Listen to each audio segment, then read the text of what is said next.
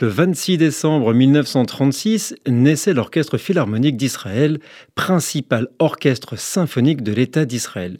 Fondé par le violoniste juif d'origine polonaise Bronislaw Huberman, l'interprète de Beethoven le plus estimé de son temps sous le nom d'Orchestre de Palestine, alors que beaucoup de musiciens juifs étaient progressivement expulsés des orchestres européens, comme le fut son fondateur en 1933 d'Allemagne, mais aussi bon nombre d'Autriche ou de France sous la pression de l'idéologie nazie. Rebaptisé Orchestre philharmonique d'Israël depuis la création de l'État d'Israël en 1948, les compositeurs les plus fréquemment joués par l'orchestre sont Beethoven, Mozart, Brahms, Tchaïkovski ou Mendelssohn.